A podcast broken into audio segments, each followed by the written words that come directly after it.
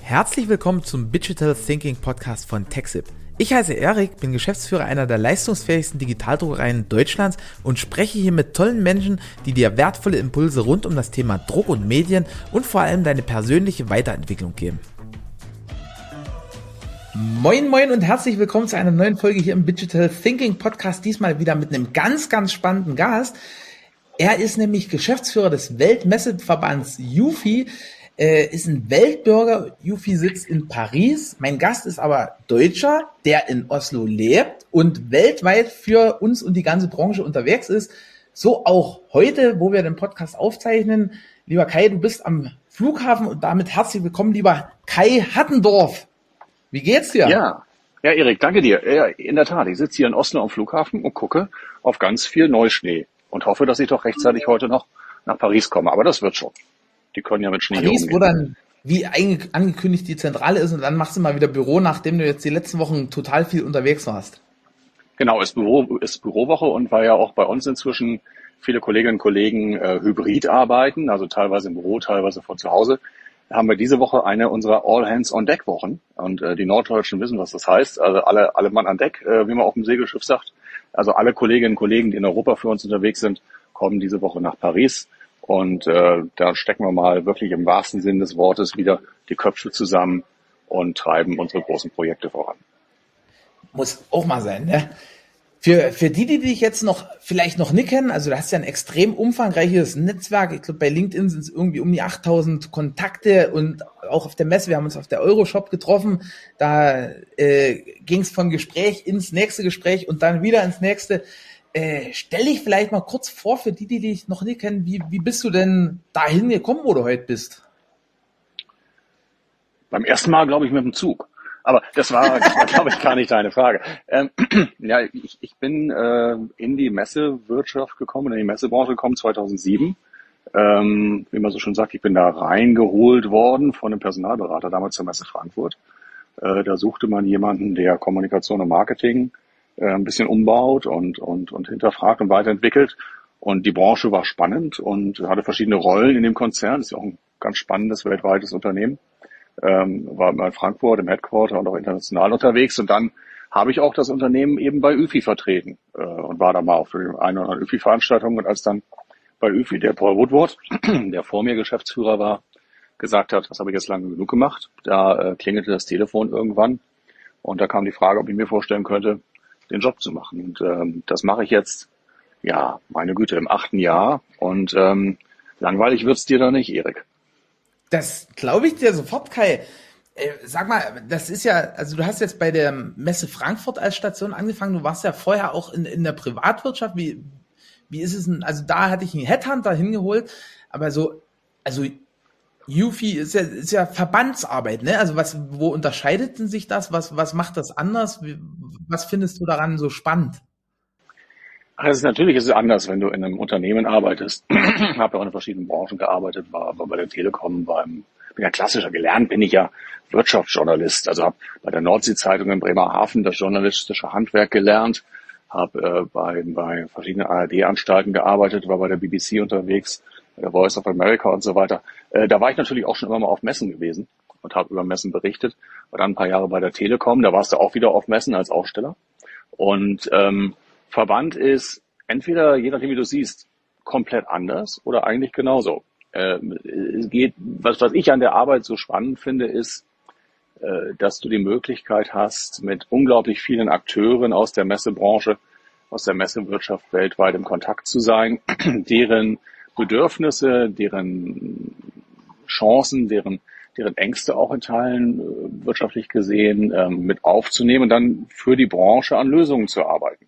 Ähm, und das muss jetzt bitte nicht nochmal so extrem sein wie in der Pandemie, aber es ist schon eine extrem angenehme Arbeit, weil du ein weltweites Netzwerk hast, weil du wirklich extrem viele Impulse und verschiedene Eindrücke bekommst und das Ganze dann jemanden, der so eine gewisse Neugier auf das Neue und auf die Unterschiede in verschiedenen äh, kulturellen und, und wirtschaftlichen Ansätzen hat, so wie ich, äh, ist das natürlich unglaublich spannend, immer quasi die Lizenz zu haben, ähm, äh, Leuten Fragen zu stellen und dann zu gucken, wie man Leuten helfen kann, mit dem, was man dann gelernt hat, auch äh, das Geschäft voranzubringen.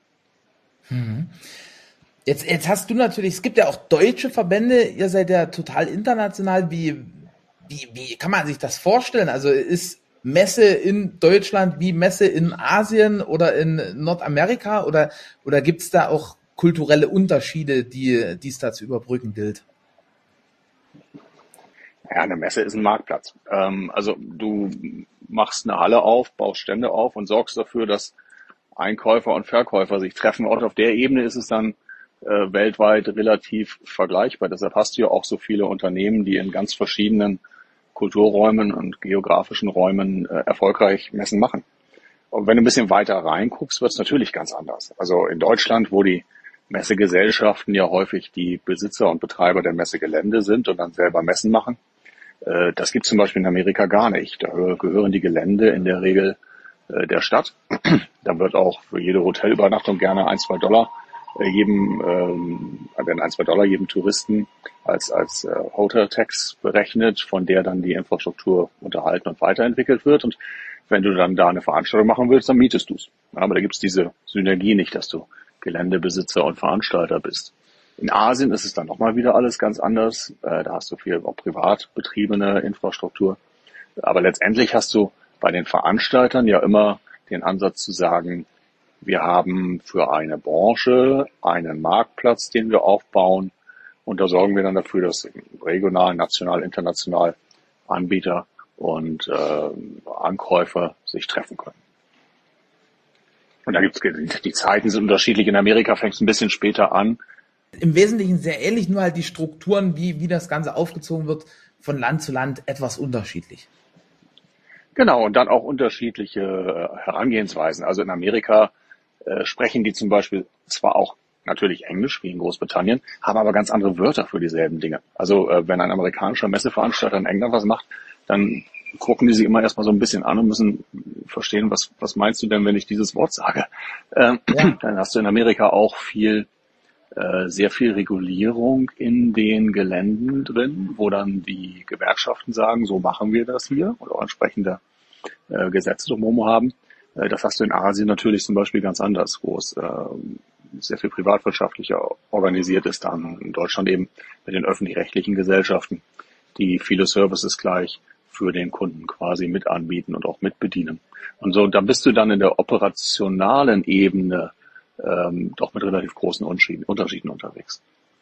Jetzt war das ja, also unser Treffen auf der Euroshop nach äh, also nachdem Corona toi toi toi so weitestgehend sich von der Bildfläche verabschiedet hat.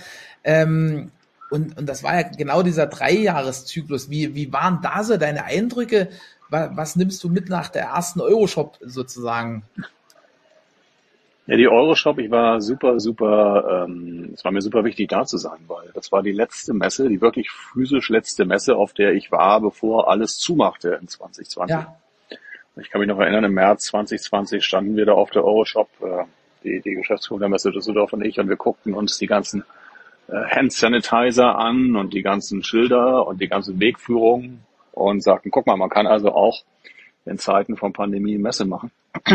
da fehlten aber natürlich dann die asiatischen Aussteller, die kurzfristig abgesagt hatten. Ja, also äh, werde ich nie vergessen, ein Chinese hatte dann äh, jemanden gebeten, einen großen Kühlschrank voller Corona-Bier auf den Stand zu stellen und äh, stand nur Help Yourself. Ähm, das, das war eine ganz große Unsicherheit und auch eine ganz große Ungewissheit, wie es dann weitergeht. Und jetzt fast forward, drei Jahre. Ähm, wir sind ja nicht mehr nur in der Erholung nach der Pandemie. Wir haben ja die, nach, die, die Phase der Nach-Pandemie-Erholung eigentlich schon hinter uns gelassen. Wenn ich mir angucke weltweit, äh, mit welcher Wucht das Geschäft zurückgekehrt ist, äh, was da für Umsatz- und Ergebnisprognosen für dieses Jahr uns gemeldet werden weltweit von unseren Mitgliedern, wo wir jetzt schon fünf, sechs große Märkte ähm, ganz deutlich über den Zahlen sehen, die sie 2019 hatten, also zu, zu Rekordzeiten. Und diese Energie, diese Dynamik hast du auch auf der Euroshop gespürt, wobei ich jetzt ja nur ein paar, ein paar Stunden da war, ehrlich gesagt. Und auch aus der Halle 1, äh, wo es ja letztendlich um unsere Branche im weitesten Sinne geht auch gar nicht rausgekommen bin. Aber die, die Freude, sich da wieder zu treffen, die Lust, jetzt ähm, den Aufschwung, in dem wir dann ja seit der Wiedereröffnung sind, voranzutreiben und auch letztendlich das Potenzial zu aktivieren, was darin liegt, äh, das war schon, das konntest du greifen. Das konntest du echt in der Luft greifen in der Halle. Voll. Also war auch für dich? Die, also genauso, ich fand es total super, dass dass halt äh, das so gut angenommen wurde. Also ich hatte auch so, also ich bin ja Berufsoptimist, aber ich wusste nicht so richtig, wie lange das dauert in den Köpfen, dass sozusagen da wieder Normalität einkehrt. Und das fand ich, fand ich super. Also ihr habt da auch zig, zig Leute wirklich halt wieder getroffen, also in den Arm genommen und äh, halt gequatscht und, und einfach, dass das, ja, also aus meiner Sicht, aus Besuchersicht wirklich sehr, sehr gut ankam und fand, fand auch so die Entwicklung cool. Also es hat sich jeder irgendwie Gedanken gemacht, was er ausstellt, was er zeigen kann. Und die Halle 1 war das, glaube ich, das war ja wirklich so, so äh, Schwanzvergleich unter den Messebauern. Also da war ja wirklich die Stände alle wirklich richtig geil gebaut. Ich hätte jetzt ein anderes Sprachbild benutzt, aber das war schon schön, das anzusehen, ja. Ja. Da war schon Potenz. Voll.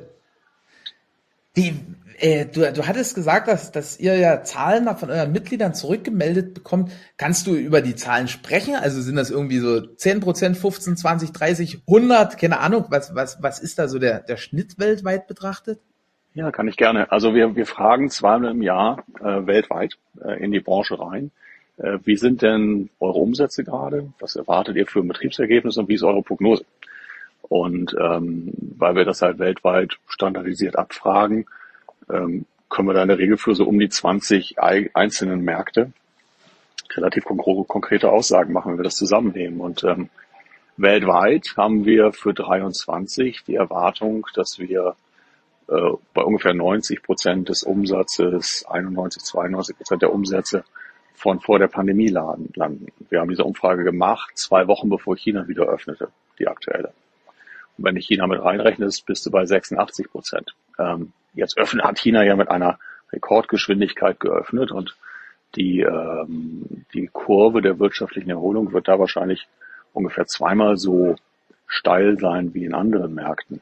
Also im zweiten Halbjahr erwarten eigentlich alle großen Veranstalter ein, ein vorpandemisches oder noch besseres äh, Geschäft in China wieder. Ähm, dementsprechend hängt wegen China im Moment Asien noch ein bisschen hinterher bei den Prognosen, eben Stand Ende Dezember.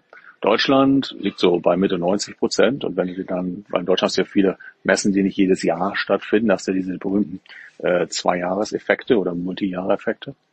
Ähm, und damit ist Deutschland eigentlich auf dem vorpandemischen Level angekommen. Ja, Frankreich, Dito, äh, Großbritannien ist schon drüber, äh, die USA sind auf derselben Schiene unterwegs und, und durchaus so, so relevante Märkte wie, wie Spanien oder auch Kolumbien, das ist ein großer Markt in Lateinamerika, sind auch schon über den alten besten Marken in den Prognosen. Das heißt, da haben wir die Pandemie wirklich hinter uns gelassen und ähm, das ist ja jetzt nicht mehr das Jahr, das Jahr eins nach der Pandemie, wo man auch sagen kann, da sind jetzt alle erstmal da, um sie wiederzusehen. Das ist das Jahr zwei nach der Pandemie, wo die, die sich letztes Jahr wiedergesehen haben, nun auch wiederkommen, trotz äh, Diskussion über Inflation, trotz Diskussion über, oh, haben wir eine Rezession hier, haben wir eine Rezession da.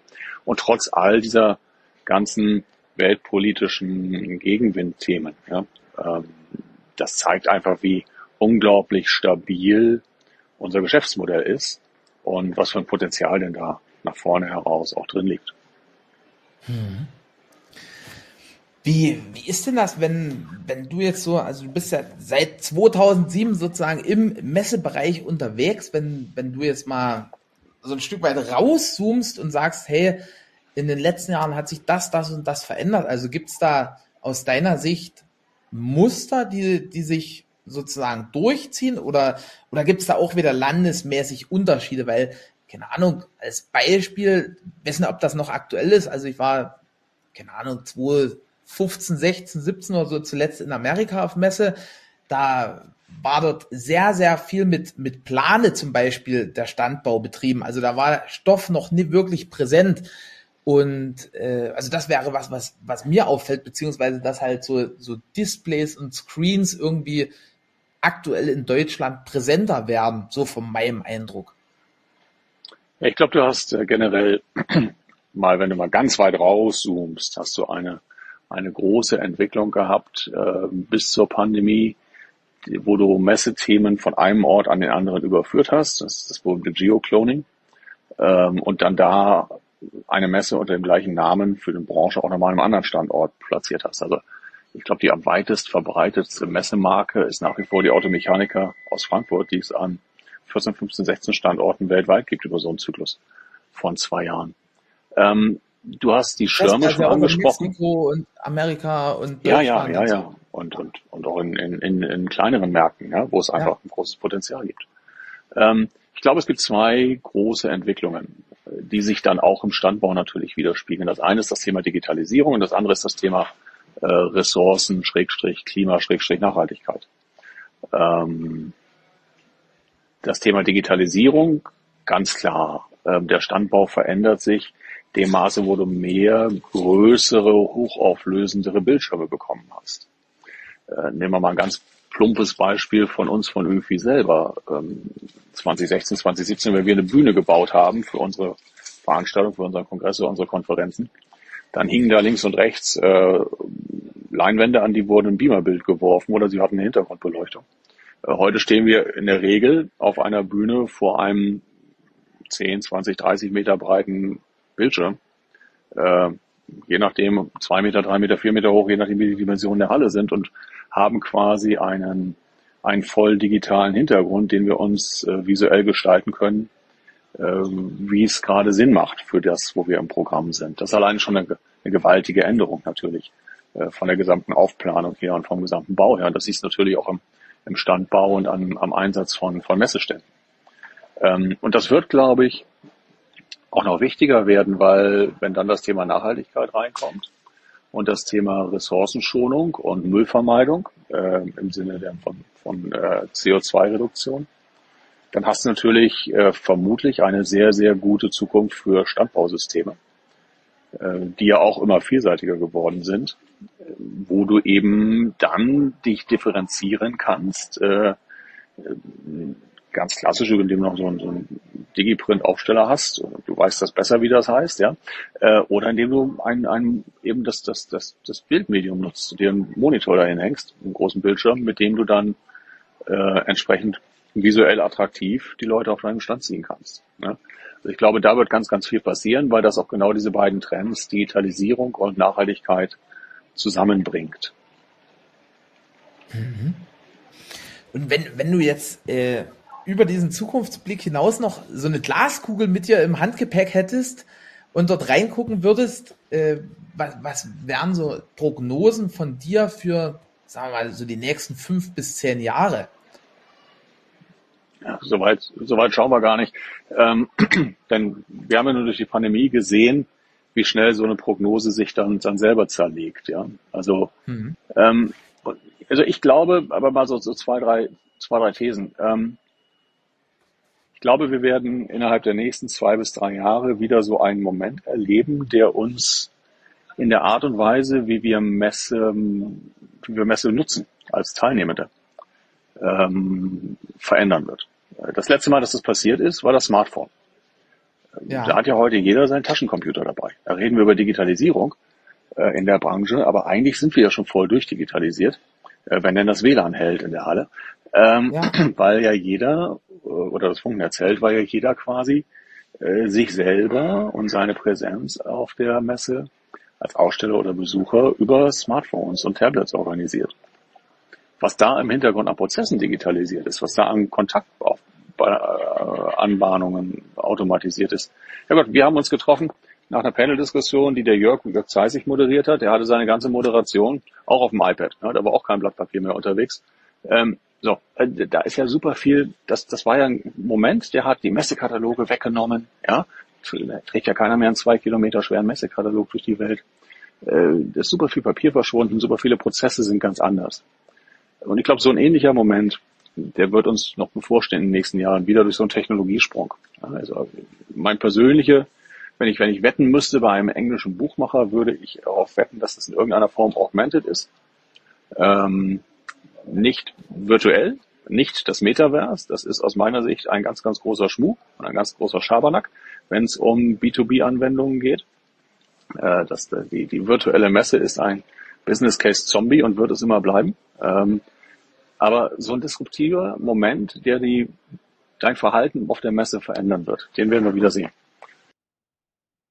Also das heißt, äh, man, man geht sozusagen mit seinem Handy hin, ist an dem Stand, hat den Stand als Verbindung, als Ankerpunkt und dann ergänzt sozusagen das Handy oder eine 3D-Brille den Stand noch um zusätzliche Features.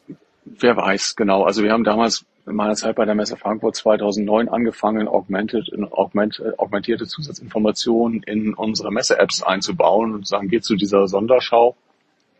Äh, und je nachdem, wenn du mit der Kamera da auf eine bestimmte Stelle zeigst, dann kriegst du die Produktinformationen angezeigt von dem Produkt, was da steht, oder kriegst noch einen Kontext erzählt über den Designer, der es gemacht hat. Ähm, das war ja 2009, 2010 alles technisch kein Problem schon. Ähm, der Use Case war aber natürlich letztendlich ein Pilot. Ja. Ähm, so, aber ich glaube, irgend so eine Disruption wird es geben. Das kann auch was ganz anderes sein. Aber so wie das Smartphone das verändert hat, wird es da eine neue Technologie geben, die das alles äh, komplett verändert. Äh, wo wir aber, glaube ich, weniger Glaskugel und mehr Realität haben, das hast du bei, bei drei Themen. Zwei haben wir schon kurz angerissen. Das eine ist das Thema Digitalisierung. Also wie geht das denn weiter? Ähm, wie kannst du um das Format Messe herum ähm, mehr Services und Produkte für deinen Messeaussteller, deinen Messebesucher machen? Du musst die ja nicht nur drei Tage im Jahr auf der Messe haben, kannst ja eigentlich ganzes Jahr versuchen, mit denen Geschäft zu machen, wenn du ihnen hilfst, ihre Deals zu, vorzubereiten und durchzuführen. Äh, das andere riesengroße Thema ist, ist Klima und, und, und Nachhaltigkeit.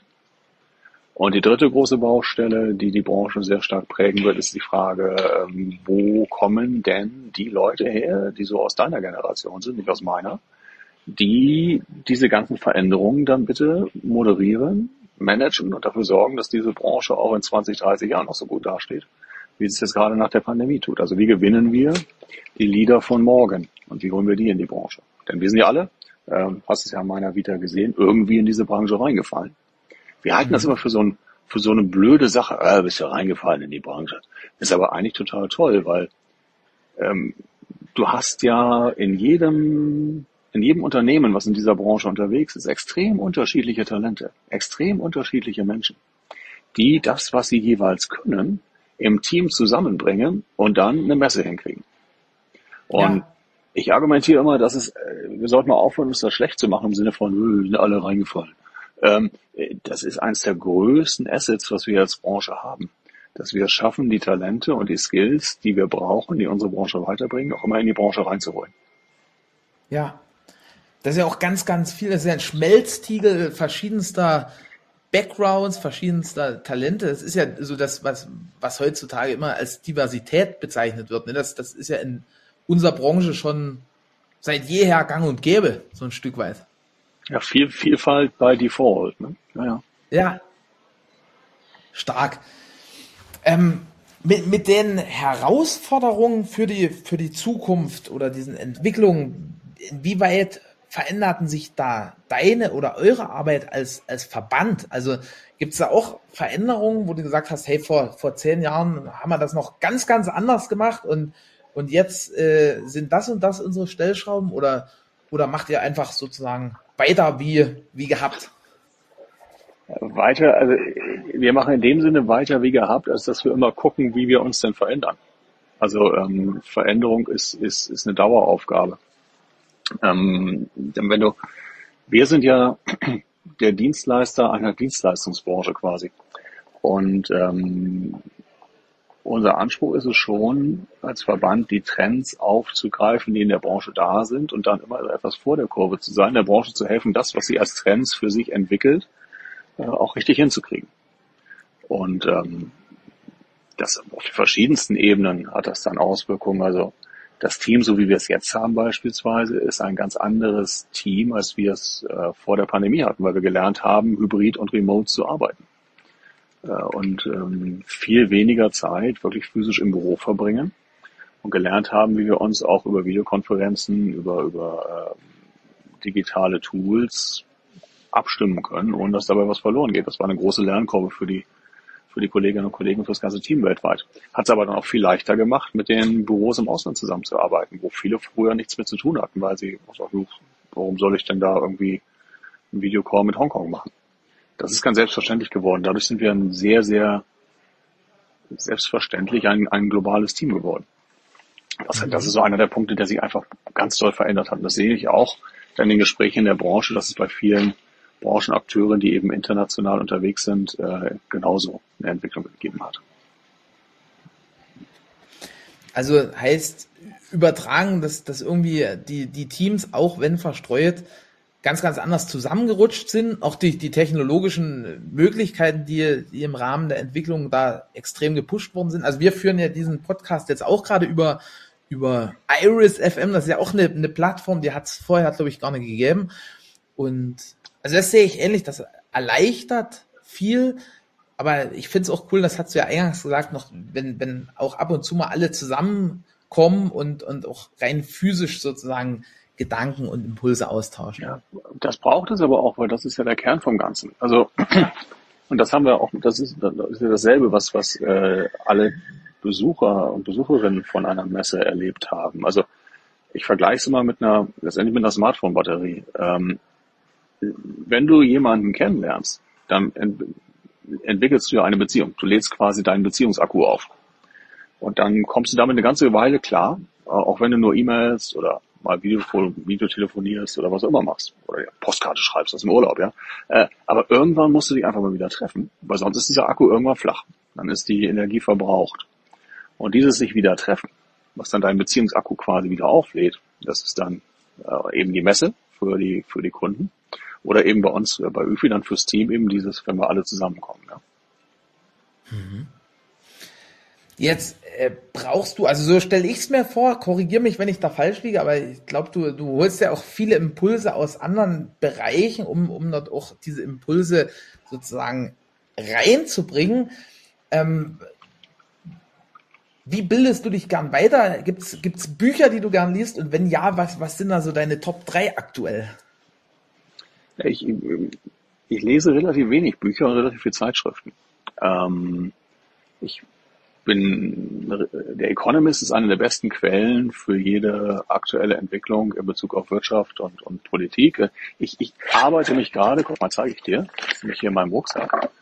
Ich lese gerade oder arbeite mich gerade durch einen dicken Wälzer, der heißt The Ministry for the Future. Ja? Das ist, äh, Ministry ja, for the Future. Ministry for the Future.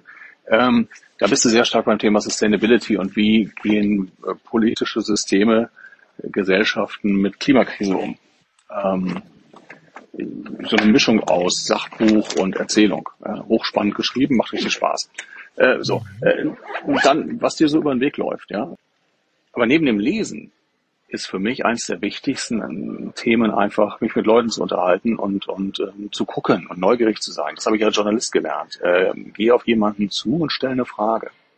Und das ist ja das, was du äh, beschrieben hast, als wir uns bei der Euroshop getroffen haben ähm, du verbringst, ich verbringe einfach mal so zwei, drei Stunden damit, mit so, damit mich von Gespräch zu Gespräch äh, zu hangeln.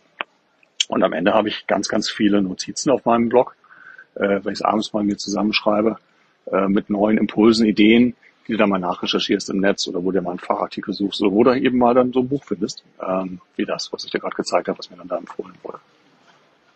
Also ich nutze eigentlich, ich mache ja nichts anderes, als das zu nutzen, ähm, wovon ich auch sage, dass man es nutzen soll. Ne? Messen um, und, und Konferenzen, um ähm, zu gucken, wo ich mir da die Impulse holen kann. Wie, wie viel Zeit bringst du so im Jahr auf Messen und Kongressen zu? Oh Gott, ähm, weiß ich gar nicht. Ähm, wir machen ja selber acht, neun eigene Veranstaltungen im Jahr, äh, zwischen zwei und vier Tage lang. Äh, dann bin ich vielleicht nochmal auf sechs bis zehn anderen und dann schaue ich nochmal bei der einen oder anderen Messe vorbei. Also ähm, das ist schon, ich glaube, das ist schon viel. Ich glaube, das ist überdurchschnittlich. So ganz, ganz grober äh, Gäste. 80 Tage, 60 Tage. Krasse sportlich. Ja, du, du kriegst deine, deine Schritte schon zusammen mit dem Schrittzähler, wenn du regelmäßig über die Messen dann bewegst. Ja. Ähm, jetzt, jetzt haben wir viel Positives und Zukunftsausblicke und so weiter und so fort skizziert. Äh, was gibt es denn auch Risiken, blöd gesagt, die, die ihr auf dem Schirm habt oder wo ihr sagt, hey, Achtung, das und das äh, bitte nicht unterschätzen, liebe, liebe Messebaukollegen? Klar, das sind dieselben Themen, äh, nur andersrum. Ähm, dann nehmen wir, nehmen wir das Thema Klima und, und äh, Carbon Emissions, ja. Ähm, da hat Deutschland den Pariser Klimavertrag unterschrieben und da steht sinngemäß, dass die äh, äh CO2-Emissionen oder die Klimagasemissionen bis 2030 zu halbieren sind. Ähm, da hast du dann, guckst du dann, wo sind die großen Verursacher und dann guckst du dir so eine große Messe an und sagst, guck mal, da wird ja ganz viel CO2 produziert, dann braucht es ja eigentlich diese Veranstaltung in der Form oder kann man das nicht digital machen? Das war ja so eine ganz äh, so eine latent laufende Diskussion, äh, als wir aus der Pandemie kommen. Braucht es denn die Messen noch oder geht das nicht digital? Ist ja auch besser fürs Klima. Und da ist es dann an uns als Branche, den Beweis zu führen, äh, dass wir quasi ein Teil der Lösung des Klimathemas, sondern nicht ein Teil des Problems. Ähm, und da kann ich nur an jeden appellieren, das Thema ernst zu nehmen. Und du wirst es bei der, bei der Euroshop ja gemerkt haben, wenn du mit B-Matrix gesprochen hast, wenn du auch mit Jörg gesprochen hast. All die Kollegen sind aktiv in einer Initiative, die heißt äh, Net Zero Carbon Events. Äh, die haben wir als ÜFI mit aus der Taufe gehoben, zusammen mit der, mit den Vereinten Nationen in 2021 mit dem Ziel, dass wir die gesamte Veranstaltungsbranche weltweit hinter diesem Ziel versammeln, eben die Greenhouse Gases bis 2030 zu halbieren und bis 2050 als Branche komplett äh, Net Zero Carbon zu sein, also komplett klimaneutral zu sein und nicht durch äh, nicht durch Ausgleich, also nicht durch Bäume pflanzen, sondern durch die Prozesse und die, und die Verfahren. Und ähm, da haben wir innerhalb von wenigen Monaten weltweit die inklusivste, am weitest verbreitete, von am breitesten unterstützte Kampagne ever gestartet. Und das ist auch gut so und das ist auch wichtig so, weil wenn wir als Branche nicht die Antwort finden, wie wir das denn machen, dann wird die Politik kommen und sagen, wir meinen mal, ihr solltet das so und so machen. Und da sind wir dann doch der Meinung, dass wir als Branche äh, vielleicht ein bisschen mehr der Ahnung davon haben, wie man so Messebau macht, als es dann ähm, politische Sach- und Fachabteilungen haben die sich dem Ganzen dann eher akademisch nähern. Mhm. Wie, wo ist denn da der Hauptemissionsgrund? Äh, Weil das ist ja, also ich, ich habe mich jetzt mit dem Thema noch nicht total im Detail beschäftigt, aber jetzt so rein äh, so von meiner Wahrnehmung ist doch das bestimmt die Anreise, oder? Ja, ja. Also je nachdem, je internationaler deine Veranstaltung, umso höher ist der Anteil des, des, des Anreise- und Abreiseverkehrs, je nachdem, wie viel geflogen wird. Das geht bis zu 80 mhm. Prozent der gesamten CO2-Bilanz. Ne? Mhm. Ähm, das ist dann in der, da gibt es so eine Terminologie in der ganzen Klimadiskussion. Es ist äh, Scope 1, Scope 2 oder Scope 3. Äh, und Scope, Scope 1, äh, Scope 1 ist das, was du direkt selber beeinflussen kannst. Das ist ähm, also wie baust du deinen Stand? Genau. Ja, Scope 2 ist, was du nicht, was du mittelbar beeinflussen kannst, dass der Veranstalter sagt, lieber, liebe Venue, ähm, mal bitte nur Ökostrom hier, ja. Und ähm, sonst kommen wir nicht. Ja. Und Scope 3 ist das, was du weder direkt noch indirekt beeinflussen kannst. Und das ist, wie reist der Kunde an, wo bleibt der Kunde im Hotel und was macht er da? Und deshalb brauchst du dann einen strategischen Dialog zwischen diesen ganzen Branchen. Äh, das heißt, da müssen wir dann, also müssen wir einen, einen berühmten Platz am Tisch haben, ja, als Branche, wo dann auch die Airlines sitzen und die großen Hotelketten. Und sinngemäß wir gemeinsam dann branchenübergreifend gucken, wer kann denn welche Aufgabe, welche Aufgabe sich annehmen. Ja. Und ähm, reden ja immer alle äh, beim Flugverkehr von den berühmten Sustainable Aviation Fuels, von den SAFs. Ähm, da können wir da als Branche sagen, naja, erfinden können wir den nicht für euch, äh, aber wir können euch helfen, die Konferenzen zu machen, wo ihr eure Leute zusammenholt als Branche, die dann hoffentlich die Idee haben, wie sie es denn machen. Ja? So können wir die dann wieder unterstützen.